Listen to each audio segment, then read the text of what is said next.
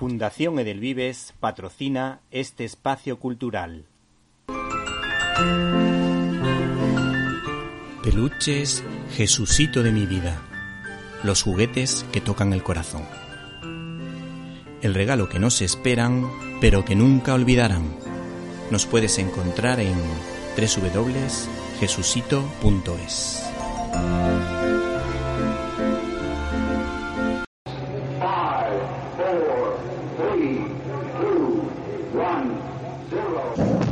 Disfruta con Víctor Alvarado y su equipo de lo mejor del cine, directo a las estrellas. Hola, soy Paspadilla y quiero mandar un saludo, mm, ¿cómo diría? Como un email, directo a las estrellas. Un beso muy fuerte.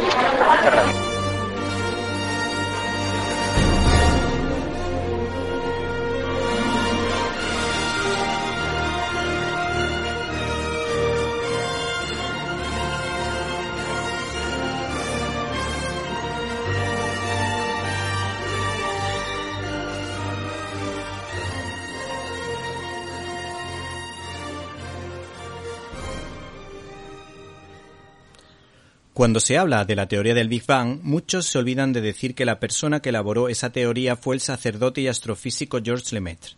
El caso es que la editorial SND saca a la palestra el trabajo del escritor Alejandro Nolasco, muy vinculado al medio televisivo y que se titula La quinta esencia de la ciencia a Dios, y que hace referencia a una larguísima y productiva entrevista de unas 100 páginas en las que el sacerdote jesuita Manuel Carreira no da puntada sin hilo para hablar de religión, filosofía y sobre todo y muy especialmente del origen del mundo y de las estrellas pues este señor fue astrofísico de la NASA porque ha fallecido recientemente. O sea que si Stephen Hawking tiene una película, este señor se merece no una, sino dos películas. El entrevistador se ha preparado concienzudamente para enfrentarse a un crack de la ciencia como es este señor. El libro está cargado de perlas en todas y cada una de las 100 páginas de las que consta este ejemplar e incluso con algunas situaciones cómicas bastante simpáticas. Nosotros hemos extractado algunas de ellas para que de alguna manera se animen a leer esta joya en un tarro pequeño, asequible para cualquier lector porque todo está contado con sencillez. La primera de ellas dice lo siguiente con respecto al debate ciencia y fe. Ciencia y religión no son incompatibles pero no puedo pedirle a la Biblia que me enseñe ciencia ni a la ciencia que me enseñe religión. Ambas cosas se complementan. Con respecto a la evolución, su forma de razonar es agudísima. Una araña no cambia el estilo de la tela con la moda. Una abeja no calcula cómo ha de hacer el panal para que éste sea más bonito. Hacen las cosas de manera automática, fija y estática. El hombre, en cambio, tiene libertad decide lo que quiere hacer y lo hace de forma responsable y libre. ¿Se puede explicar el Quijote por puro azar? A lo que responde de ninguna manera. Esto es algo que solo se da cuando existe lo que llamamos el espíritu humano, capaz de reconocer valores de otro orden como el valor de la dignidad de la persona, del conocimiento, de todo tipo de arte y del orden. El hombre sigue siendo lo que era, un ser capaz de buscar belleza, verdad y bien, de una manera que no tiene límites y por eso avanza la humanidad. Con respecto a las teorías de la evolución espontánea, concluye del siguiente modo. Hay una afirmación básica que nunca puede olvidarse. De la nada no sale nada. Es absolutamente anticientífico. Va en contra de los patrones más primarios de la física, sobre todo desde el punto de vista material y físico. No pueden perderse este libro, pues el padre Carreira afirma que desde un punto de vista mm, científico, o sea, desde la física, la resurrección es posible. Por último, de Hawking dice que podrá ser un buen físico, pero que le parece desacertado que dé lecciones de filosofía. Por otra parte, destaca la labor de Teilhard de Chardin, porque su teología trata de alguna manera de encontrar el sentido a la creación relacionándolo con la física. No se pierdan, por tanto, esta joya que les encantará. La quinta energía de la ciencia a Dios. Una conversación con Manuel Carreira.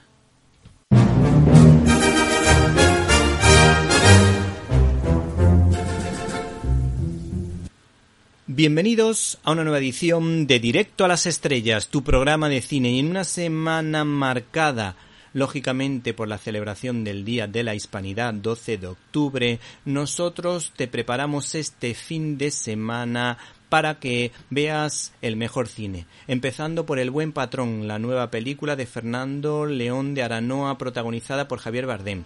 También se estrena la secuela del enemigo de Spider-Man, Venom, que se titula Habrá Matanza. Por otra parte, se estrena la película Un Segundo y un documental que nos ha llamado la atención, España, la primera globalización.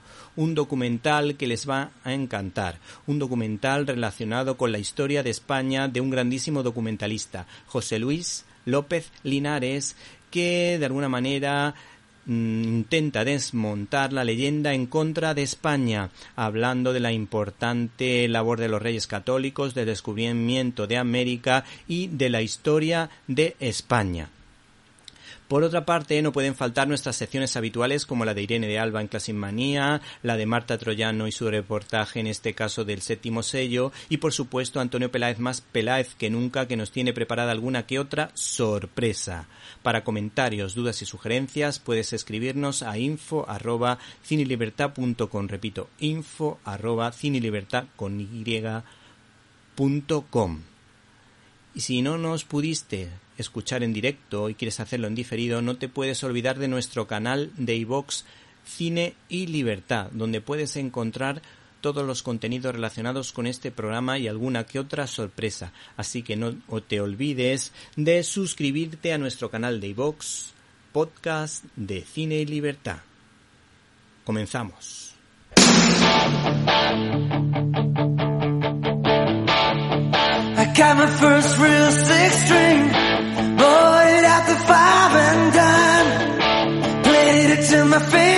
La cartelera.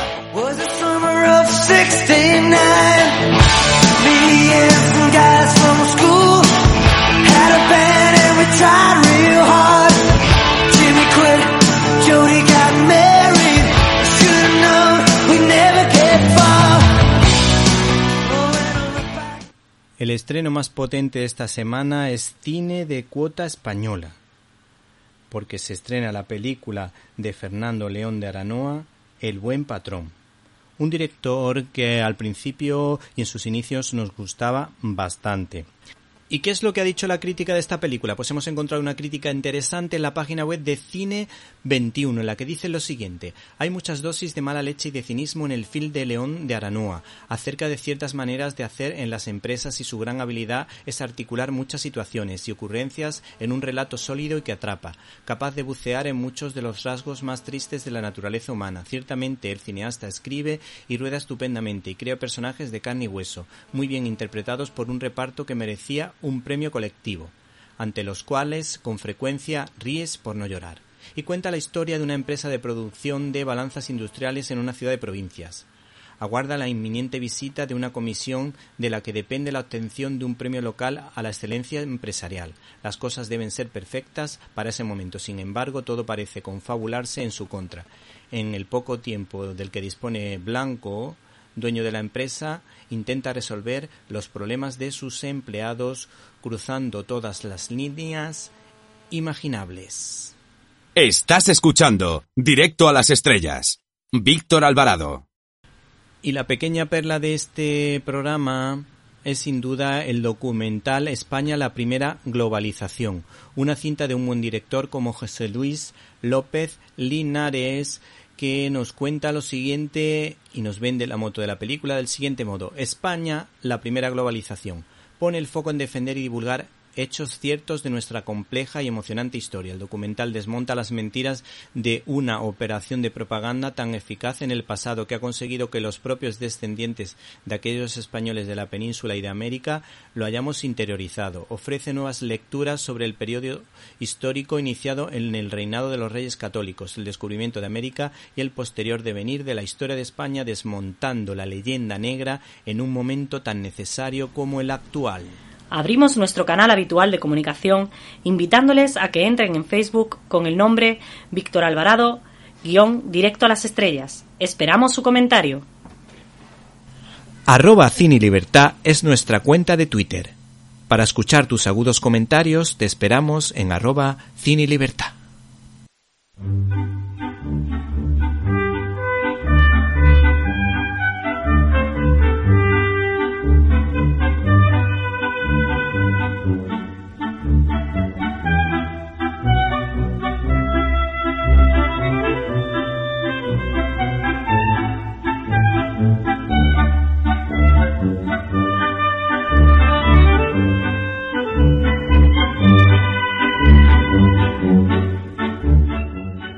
Estás escuchando Directo a las Estrellas. Víctor Alvarado.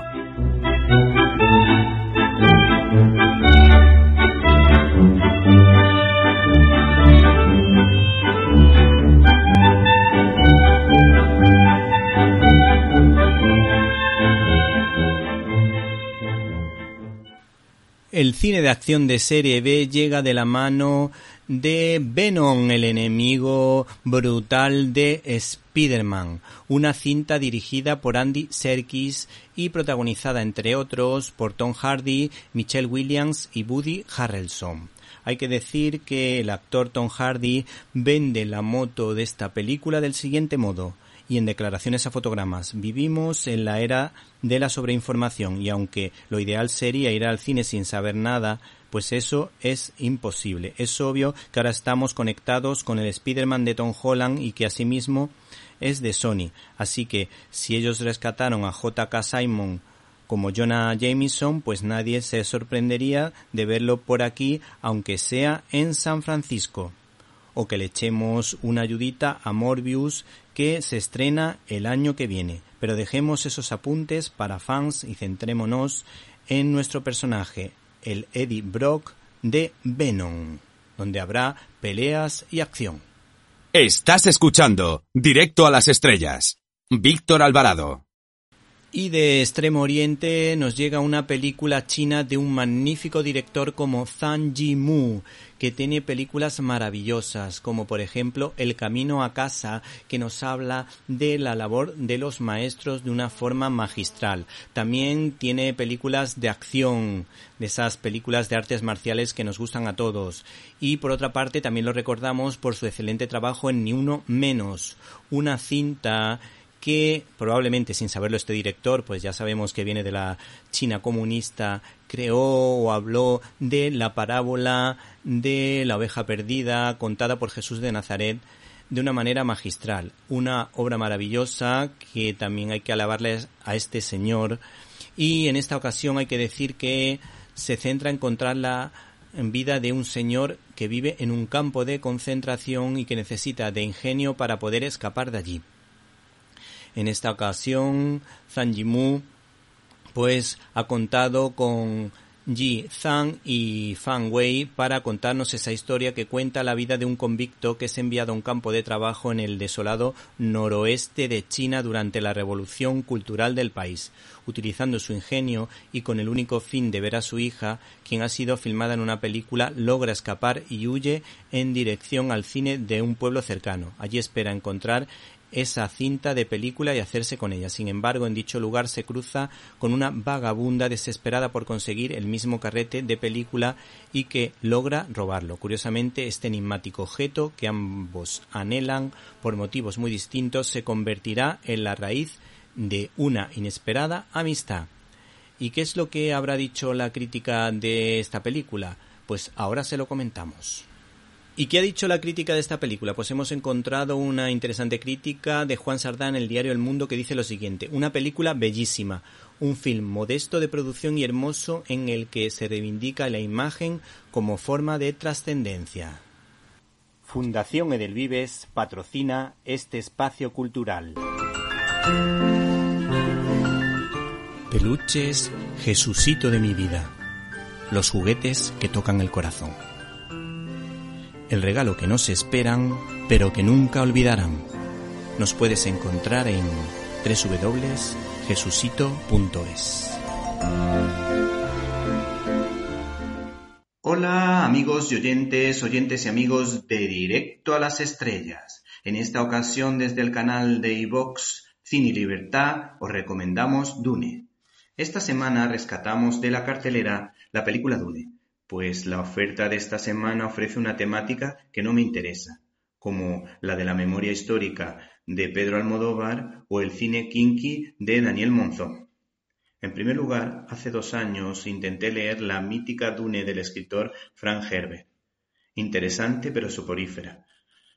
Una propuesta lenta como ya sola que tuve que abandonar, algo nada habitual en mí. El caso es que llegué a la página 200 y pude comprobar los enormes paralelismos entre esta novela y el Star Wars o Guerra de las Galaxias, encontrando más de 10 similitudes, aunque George Lucas lo niegue para evitar que lo acusen de plagio. El mérito de George Lucas fue simplificar la historia y darle agilidad a las tramas, pero sin renunciar al mesianismo presente en la figura de Luke Skywalker, que asume en este caso el actor Timothy Chamalet en el papel de Paul Atreides, el protagonista de esta saga que probablemente tendrá una secuela. La dirección ha corrido a cargo de Denis Villeneuve, al que no hay que confundir con el piloto de Fórmula 1, autor de grandes películas como Sicario, Prisioneros, La Llegada o la secuela de Blade Runner, cuyos trabajos, a mi juicio, tienen finales mejorables.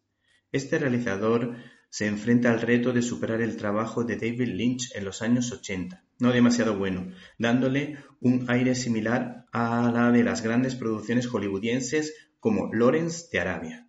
En este caso, haber visto esta producción con las expectativas bajas me ha permitido disfrutarlo muchísimo más de lo esperado. Este cineasta ha cuidado los detalles al máximo. Las escenas de acción están dosificadas esperando la traca final de la segunda parte que se entremezcla con una trama tipo Juego de Tronos en un tono excesivamente melodramático, acompañado de una intensa banda sonora. Podemos decir que es una versión adulta de Star Wars, donde el humor brilla por su ausencia, que creo que hubiese sido necesario porque a pesar de la intriga en algunas ocasiones el largometraje sufre altibajos que hubiesen sido superados con un poco de humor. La fotografía es espectacular, aunque echo en falta algo de luz. Por cierto, si esta película no la ves en pantalla grande, puedes quedar muy decepcionado porque está hecha para eso, para ver en el cine. Por último, esta cinta habla de valores universales y se percibe que el escritor Frank Herbert se inspiró en la Biblia porque los valores mesiánicos están muy presentes en toda la historia. La lealtad queda patente en la relación entre Paul Atreides y su heraldo. El sacrificio hace acto de presencia en multitud de ocasiones, así como el valor de la esperanza, que es la clave de la historia. Finalmente, no sabemos por qué los guiños taurinos son continuos y parecen claves para la segunda entrega. ¿Quién iba a decir que en una superproducción estadounidense el mundo del toro iba a estar tan presente? Por otra parte, tenemos las declaraciones de su directora fotogramas que dijo lo siguiente: Ha sido uno de mis sueños desde que tenía 14 años y leí la novela. Supe entonces algún día que la convertiría en película. Fue mi profecía a Atreides, el personaje central del relato. Claro es que no tenía ni idea de cómo se hacían películas y de lo que hay detrás de ello. Fundación Edelvives patrocina este espacio cultural. Peluches, Jesucito de mi vida. Los juguetes que tocan el corazón. El regalo que no se esperan, pero que nunca olvidarán. Nos puedes encontrar en www.jesucito.es.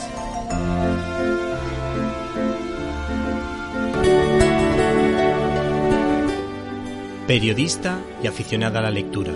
Su nombre bíblico, Marta, y su apellido, troyano, con ecos a griega, indican que será una buena escritora, como van a poder comprobar si escuchan este reportaje.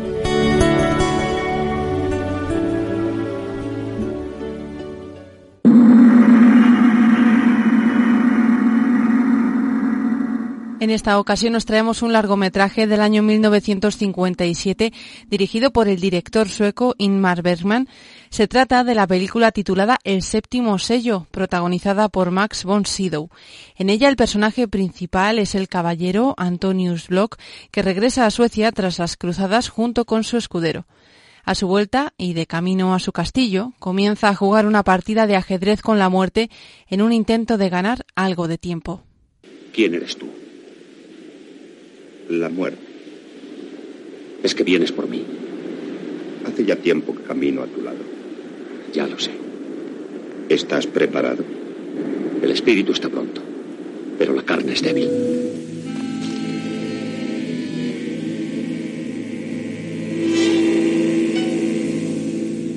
Espera un momento. Es lo que todos decís. Pero yo no concedo prórrogas. Tú juegas al ajedrez, ¿verdad? ¿Cómo lo sabes? Ah, lo he visto en pinturas y lo he oído en canciones. Pues sí, realmente soy un excelente jugador de ajedrez. No creo que seas tan bueno como yo. ¿Para qué quieres jugar conmigo? Es cuenta mía. Por supuesto. Juguemos con una condición. Si me ganas, me llevarás contigo. Si pierdes la partida, me dejarás vivir.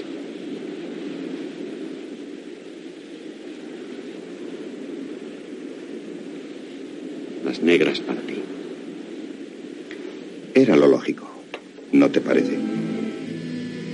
Una vez iniciada la partida y con esta prórroga concedida, nuestro caballero continúa su viaje hacia su casa, pero en el transcurso de este viaje descubre que una epidemia de peste negra está avanzando por el país, diezmando a la población y haciendo que grupos de penitentes se desplacen por todo el territorio con el objetivo de implorar a Dios que termine con la peste. A pesar de que la población tiene la perspectiva de la muerte tan cerca, no es sino Antonius Block quien muestra el interior de su alma. Escuchémosle en esta escena en la que intenta confesarse en una iglesia, aunque él no sabe que quien le escucha en realidad es la muerte.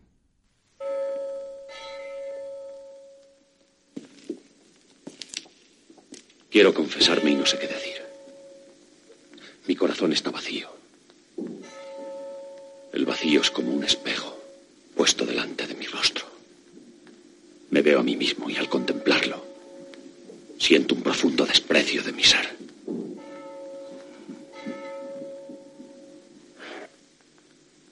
Por mi indiferencia hacia los hombres y las cosas, me he alejado de la sociedad en que viví. Ahora habito un mundo de fantasmas, prisionero de fantasías y ensueños. Y a pesar de todo, no quieres morir. Sí, quiero. Entonces, ¿a qué esperas? Deseo saber qué hay después. Buscas garantías. Llámalo como quieras.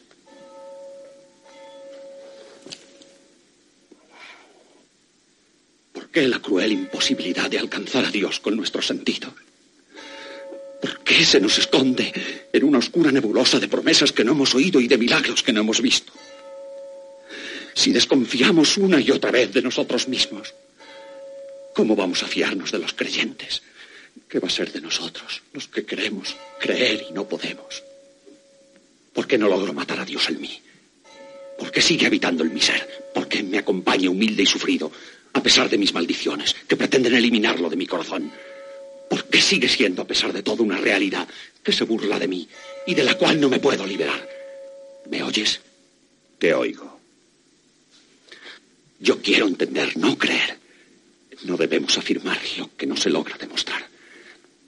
Quiero que Dios me tienda su mano, vuelva su rostro hacia mí y me hable. Él no habla. Clamo Él en las tinieblas. Y desde las tinieblas nadie contesta mis clamores. Tal vez no haya nadie. Pero entonces la vida perdería todo su sentido. Nadie puede vivir mirando a la muerte y sabiendo que camina hacia la nada. La mayor parte de los hombres no piensan ni en la muerte ni en la nada. Pero un día llegan al borde de la vida y tienen que enfrentarse a las tinieblas. Sí. ¿Y cuando llegan? Calla. Sé lo que vas a decir. Que nos hace crear el miedo una imagen salvadora. Y esa imagen es lo que llamamos Dios. Hemos escuchado aquí el anhelo presente en todo ser humano de encontrar aquello que desea su corazón con mayor profundidad. En este caso, Antonius Block desea saber si existe Dios y es lo que le aterra ante la muerte. Y también escuchamos cómo esto que se desea con ardor, aunque no se alcance a comprenderlo. ¿Te estás preocupando? Hoy ha venido a buscarme la muerte. Estamos jugando una partida de ajedrez. Es una prórroga que me da la oportunidad de hacer algo importante. ¿Qué piensas hacer? He gastado mi vida en diversiones, viajes, charlas sin sentido. Mi vida ha sido un continuo absurdo. Creo que me arrepiento. Fui un necio. En esta hora siento amargura por el tiempo perdido. Aunque sé que la vida de casi todos los hombres corre por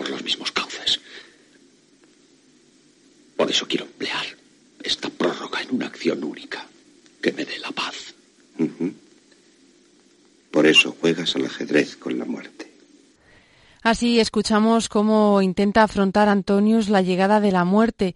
Muestra su arrepentimiento y deseo de cambiar, aunque eso signifique ir a contracorriente, algo que contrasta en la película con la actitud de su escudero escéptico y que se burla con cinismo de la situación en la que se encuentran los habitantes del país.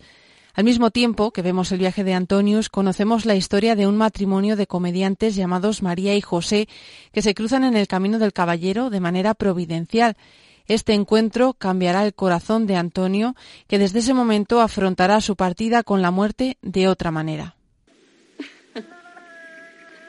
¿Cómo se llama? Miguel. ¿Qué edad tiene? Acaba de cumplir un año.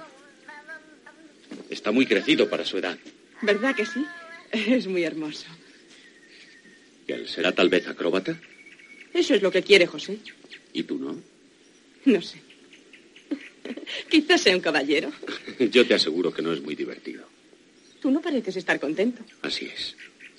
¿Estás cansado? Sí. ¿Y de qué? De mi inaguantable compañía. ¿Te refieres a tu escudero? No, no es por él. ¿De quién hablas entonces? De mí mismo. Ya comprendo. ¿De veras comprendes? Sí. Y sin saber por qué. Muchas veces me pregunto cómo los hombres pasan la vida atormentándose a sí mismos. ¿No es eso? María. José. Miguel. Miguel.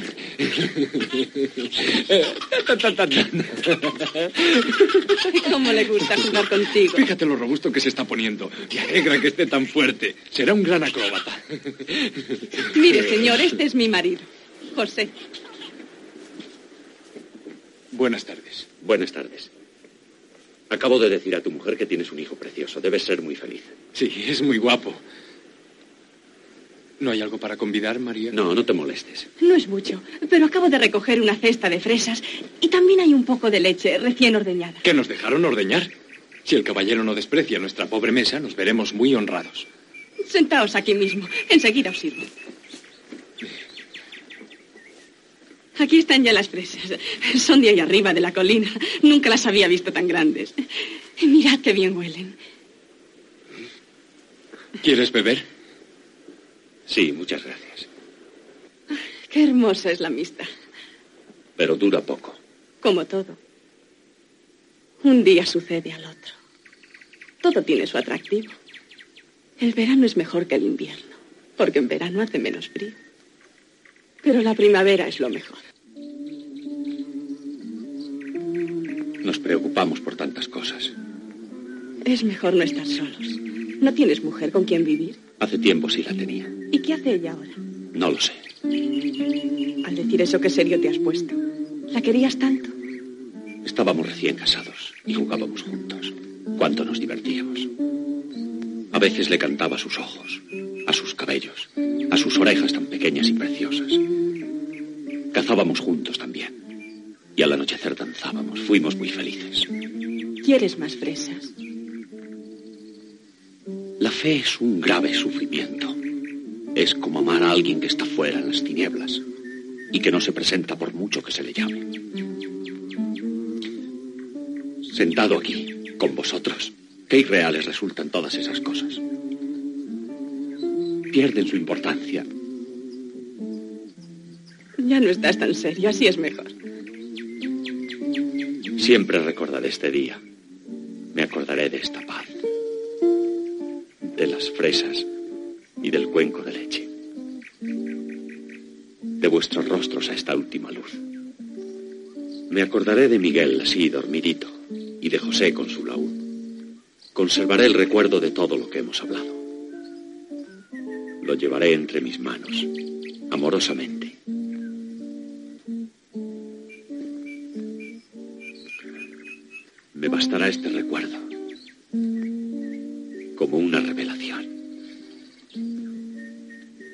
Con el camino emprendido y con la aparición de la muerte en varias ocasiones, Antonius está empeñado en realizar una última buena acción y redimirse así de todas sus malas acciones anteriores. Gracias a los dones recibidos por José, Antonius consigue su objetivo y aunque sin embargo la muerte le avisa de que el final de la partida está próximo, el caballero sigue esforzándose para conocer qué le espera más allá una vez que traspase el umbral.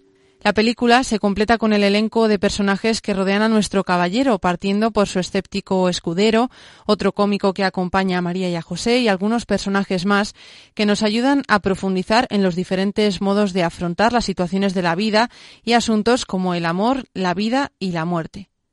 Lo escuchamos en este corte del escudero Juan. Válgame Dios. ¿No eres tú el herrero Plop? Buenas noches. ¿Qué haces aquí lloriqueando? Compadécete de mí. Soy un pobre hombre que no puede hallar consuelo a su dolor. ¿Todavía lo de tu mujer? Sí, no la he encontrado. La vida es un infierno con las mujeres y es también un infierno sin ellas. Por eso a mí me parece que lo mejor es divertirse a costa suya y no preocuparse más. Riña y bazofia para comer. Pañales sucios y protestas. Malas caras y siempre pidiendo. Por si fuera poco, la suegra pariente del diablo.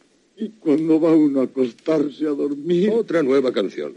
Lágrimas, discusiones y berridos que llegan hasta el cielo. ¿Por qué no me das un besito, pichón? ¿Por qué no me cantas, vida mía? ¿Por qué no me mimas como hacías al principio? ¿Por qué no te fijas en mi camisa de dormir? No haces más que volverte de espaldas y roncar.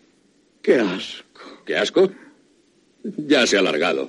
Alégrate. Les voy a romper los huesos a martillados. Les voy a machacar la cabeza sobre el yunque como una nuez. Los meteré en la fragua hasta que se pongan rojos como ascuas. ¿Ya estás berreando? Es que yo la quiero. Con que esas tenemos, ¿eh? Pues te voy a decir una cosa, pobre tonto. Eso de amor no es más que una palabra bonita que a cambio de una sombra de felicidad te proporciona toda suerte de engaños, mentiras y falsedades, amén de muy graves disgustos. Pero me duele mucho perderla. Sí, también es verdad. El amor es la más negra peste. Y si se muriese de amor, menos mal. Pero de eso se cura uno. No, no, mi amor no pasa. Oh, el tuyo también, como todos. Muy de tarde en tarde muere de amor una pareja de idiotas. Si todo es imperfecto en este mundo imperfecto, el amor es lo más perfecto de todo, precisamente por su perfecta imperfección. Qué suerte la tuya. Tienes una elocuencia como nadie. Te hace creer en tus propias palabras. ¿Creer? ¿Quién dice que yo creo algo? Me gusta dar buenos consejos. Si me pides uno, te doy dos. Piensa que soy un hombre instruido. Siguiendo con nuestra costumbre, no desvelamos el final de la película, pero os invitamos a verla y a reflexionar sobre las cuestiones que nos plantea la muerte, el sentido de la vida, el deseo de creer y cómo afrontarlo cuando no llega ese momento, y también la importancia de vivir la vida en plenitud, algo que muchas veces llega de la mano de la sencillez y siempre con la amistad.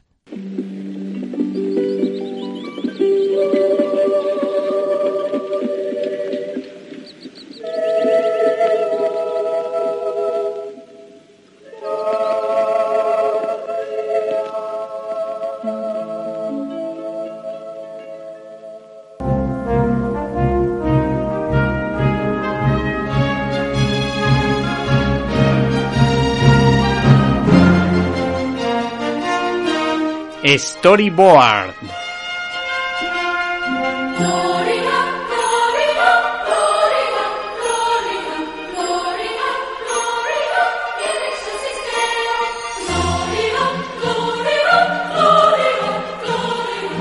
Estás escuchando Directo a las Estrellas. Víctor Alvarado. Dos mutantes adolescentes, cuyas habilidades se vieron aumentadas y distorsionadas cuando les inyectaron, contra su voluntad, una droga sintética. Él se convirtió en el umbral a una fría dimensión de tinieblas, y ella en una generadora de luz. Juntos se les conoce como capa y puñal. Esta presentación fue acorde a la época de su creación, los años 80, en la que la heroína hacía estragos en los jóvenes. Pues todos nuestros oyentes o lectores saben que una de las principales características de Marvel es ambientar las historias en el presente.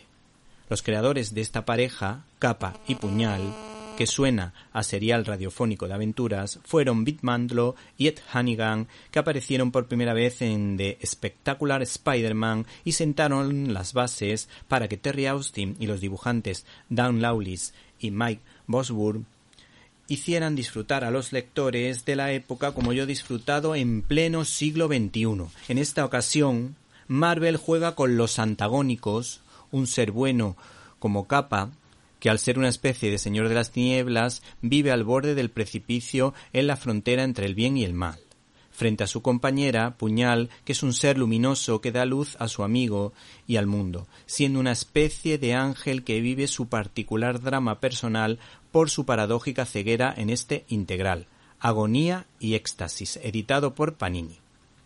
Esta chica, Puñal, cuenta con un tío que es sacerdote, que es el referente continuo de su vida.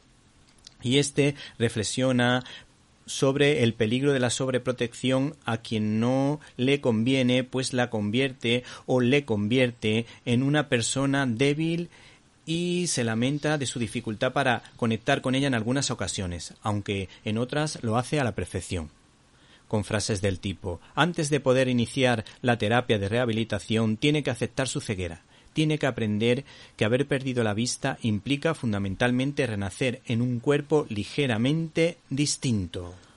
Por otra parte, este cómic hace una serie de guiños a John Dos Pasos, autor de la célebre obra Manhattan Transfer con frases del tipo Sí, lo huelo, una panadería, ya sé dónde estoy. Estoy en la 72, casi en Broadway. Las historias que aquí nos ofrecen son muy atractivas. El diseño de personajes es insuperable, con pequeñas escenas de acción, que es de lo mejorcito que he leído de Marvel y a pesar de ser tan desconocidos me han atrapado desde el primer minuto. Curiosamente, tienen una serie de televisión que puede verse en plataformas. Por cierto, las portadas son potentísimas, muy expresivas, donde no puede faltar el humor de Marvel derribando en este caso la cuarta pared del siguiente modo y con un humor cómplice como suele ser habitual en los cómics de Stan Lee. Si quieres saber qué le ha pasado a la buena de puñal y dónde diantres está capa, sigue leyendo y te pondremos al día, pero la próxima vez que llegues tarde, trae una justificación escrita por tus padres. Hola, me llamo Inigo Montoya. Tú mataste a mi padre. Prepárate a morir. Estás escuchando el directo a las estrellas con Víctor Alvarado. Este integral de la Estrella del Desierto me llamó la atención por el extraordinario parecido del protagonista con el actor Sean Connery en películas de aventuras como La Liga de los Hombres Extraordinarios. En esta obra de norma editorial de grandes ilustraciones como era de imaginar, pues nos encontramos al dibujante Enrico Marini, que vuelve a dar muestras de su talento como ya hizo con su trabajo de Batman para DC, que es una auténtica maravilla. En esta ocasión cambia el estilo del dibujo, pues lo hace para cada uno de sus trabajos, siendo este apartado el más interesante de este western crepuscular. El guion ha corrido a cargo de Stephen Desberg, recordado por su trabajo El Escorpión. El arranque de este cómic es muy prometedor, pero mi modesta opinión va perdiendo interés porque es muy sórdido, reiterativo y hedonista.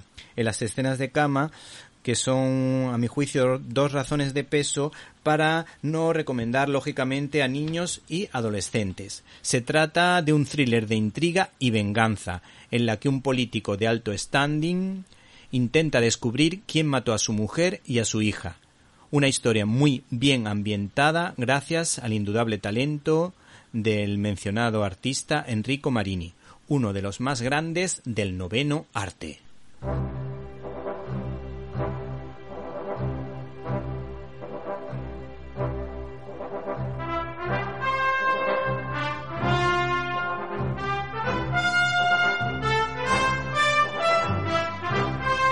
Classic Manía.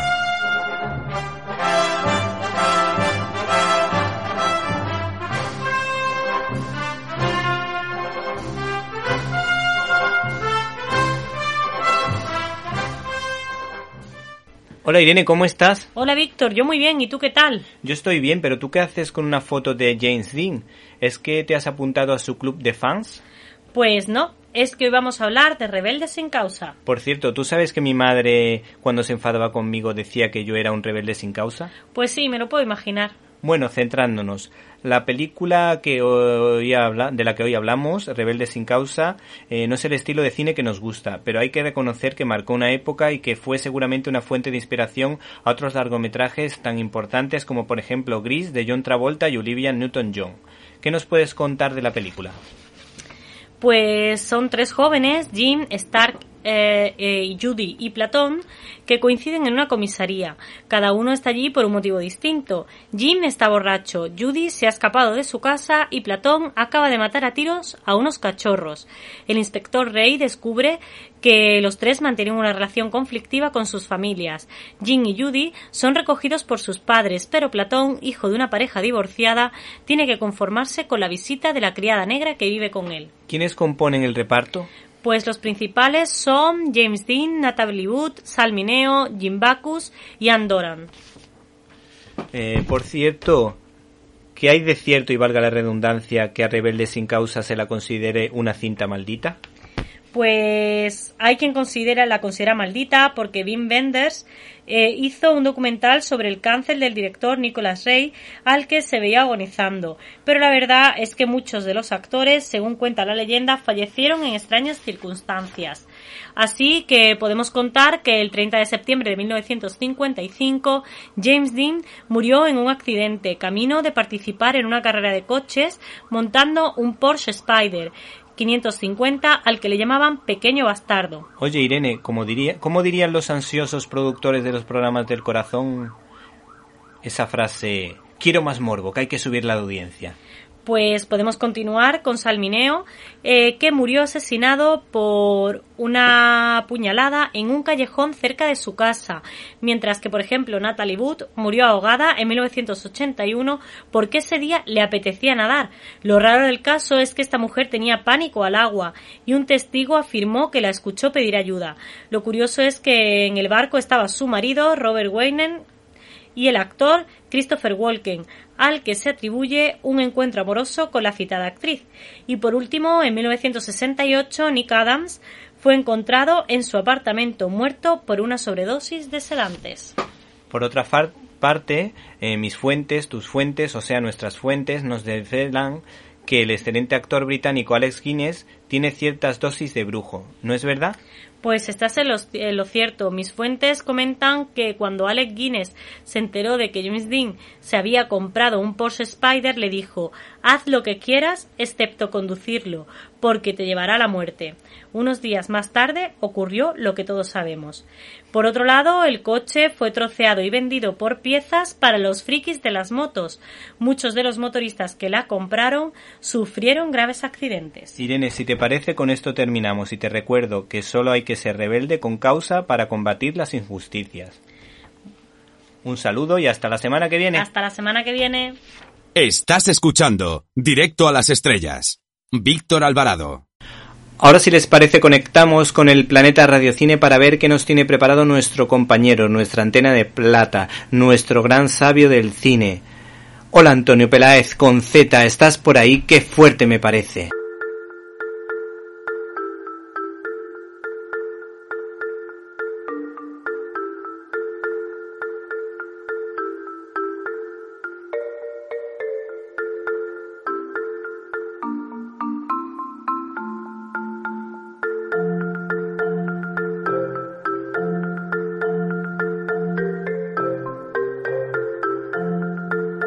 ¡Qué fuerte!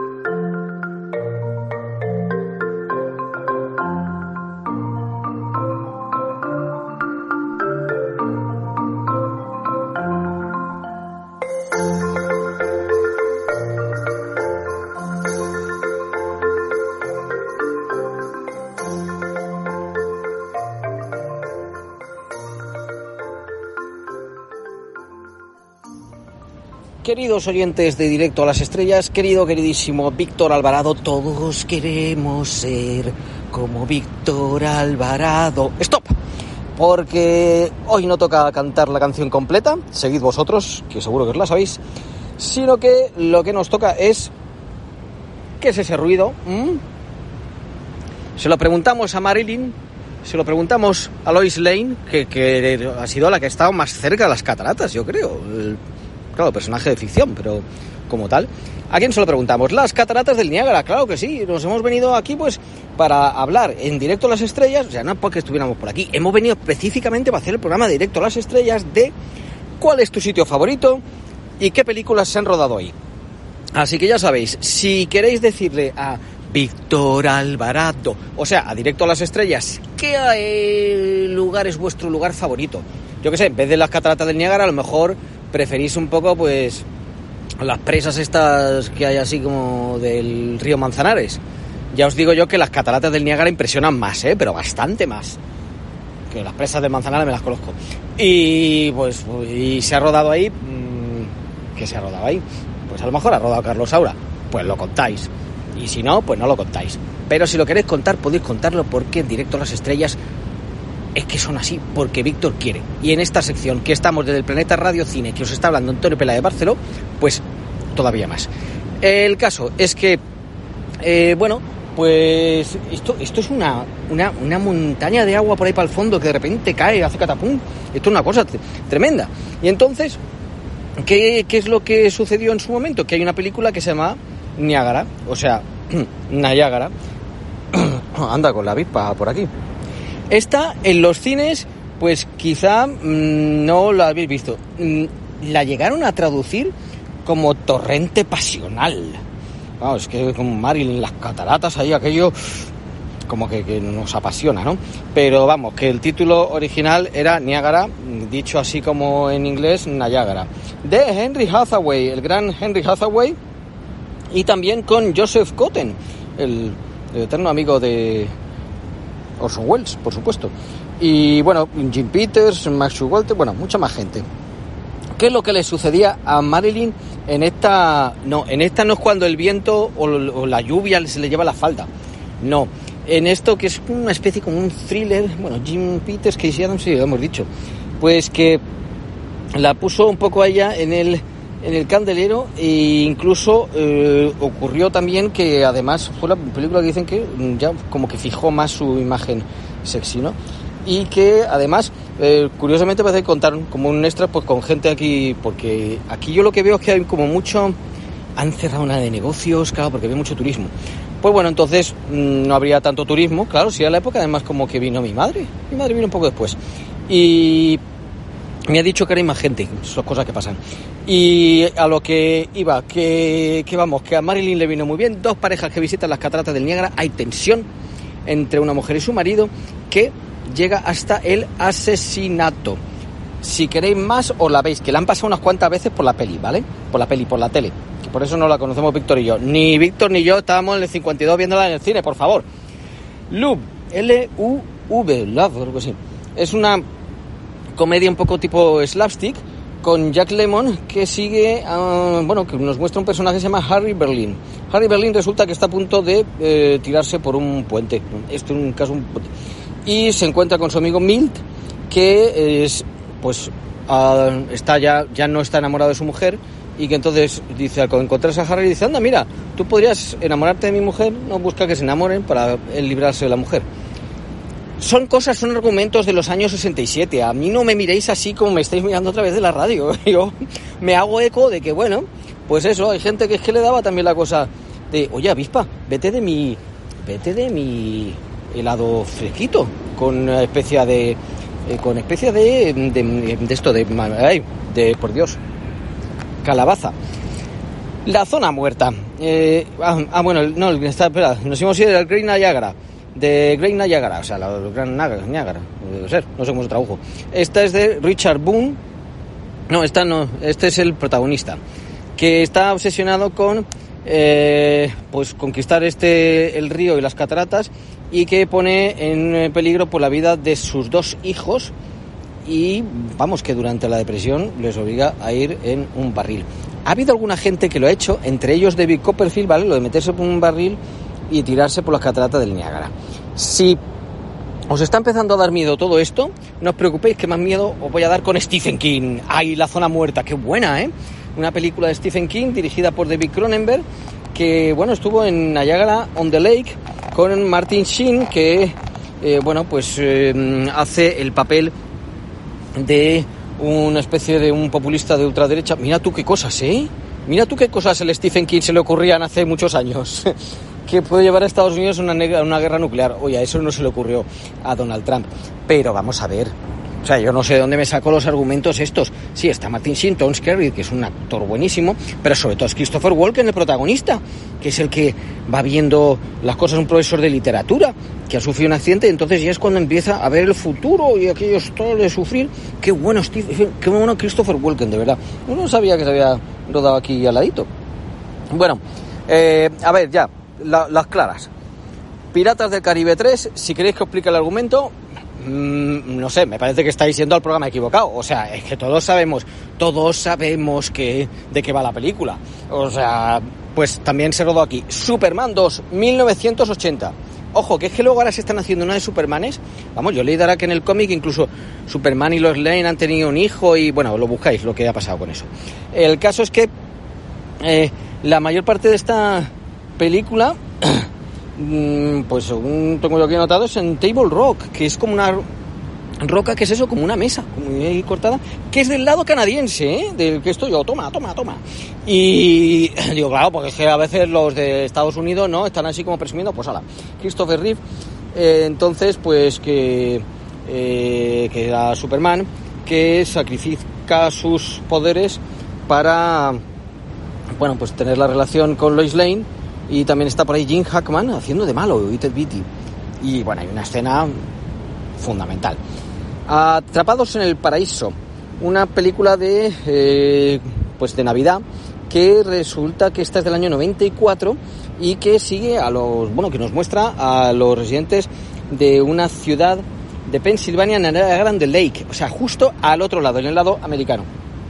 Mientras eh, tres hermanos mm, planean robar un banco. Aquí estaba Nicolas Cage, Nicolas Cage que ha vuelto con Pig, un personaje curioso, Nicolas Cage. Hay una terrible del año 2008, por eso no voy a terminar con ella, que es como una especie de una luna de miel así como retorcida. La pareja iba a la catarata del Niágara, se estrellan con la moto, ella se muere, pero él dice que de todas formas él va a ir con ella. ¿Quién podía ser él? Jane Franco, que es este señor que, que de verdad que, que Jane Franco hace cosas súper raras en la vida. Por ahí también está David Carradine, que claro, David Carradine, canadiense, y para hacer cosas retorcidas y tal, Carradine está bien. Y luego, bueno, pues Sienna Miller, que la verdad que, es muy bueno. Y ya terminamos con qué, con el bacon canadiense. Pero diréis, ¿pero esto que es de Tim Hortons? Bueno, pues quizás. Una comedia en la que el presidente resulta que está mal en las elecciones, está mal en las elecciones, en las encuestas. Y entonces, ¿cómo quiere subir su popularidad? Subiendo, subiendo, montando una guerra fría con Canadá.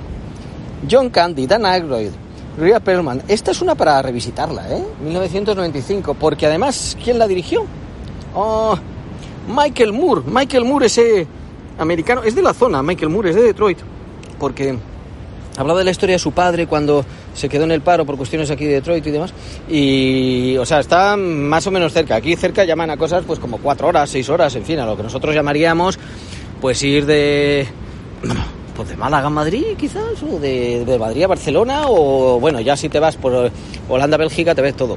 Pero que Michael Moore el director de documentales que luego se llevaría la palma de oro una cosa increíble pero bueno eh, por su Fahrenheit no sé cuánto de en el festival de Cannes. Iros a las cataratas del Niágara si queréis. Se puede se puede ver y es increíble, estás, estás hasta salpicando el agua casi, es una cosa. Vas con el coche y tienes que poner ahí los limpiaparabrisas. Iros a vuestro rincón favorito de Málaga a tomar tapas. Iros, parece que os estoy mandando, no, estoy diciendo con amor, ¿eh? y ir donde queráis a escuchar, por supuesto, directo las estrellas, pero sobre todo id a donde el cine os mande, porque el cine siempre nos manda a buenos lugares. O a veces no. Os ha hablado Antonio Pela de Barcelona. Un saludo, un abrazo. Hasta la próxima. Venga, venga. Fundación Edelvives patrocina este espacio cultural.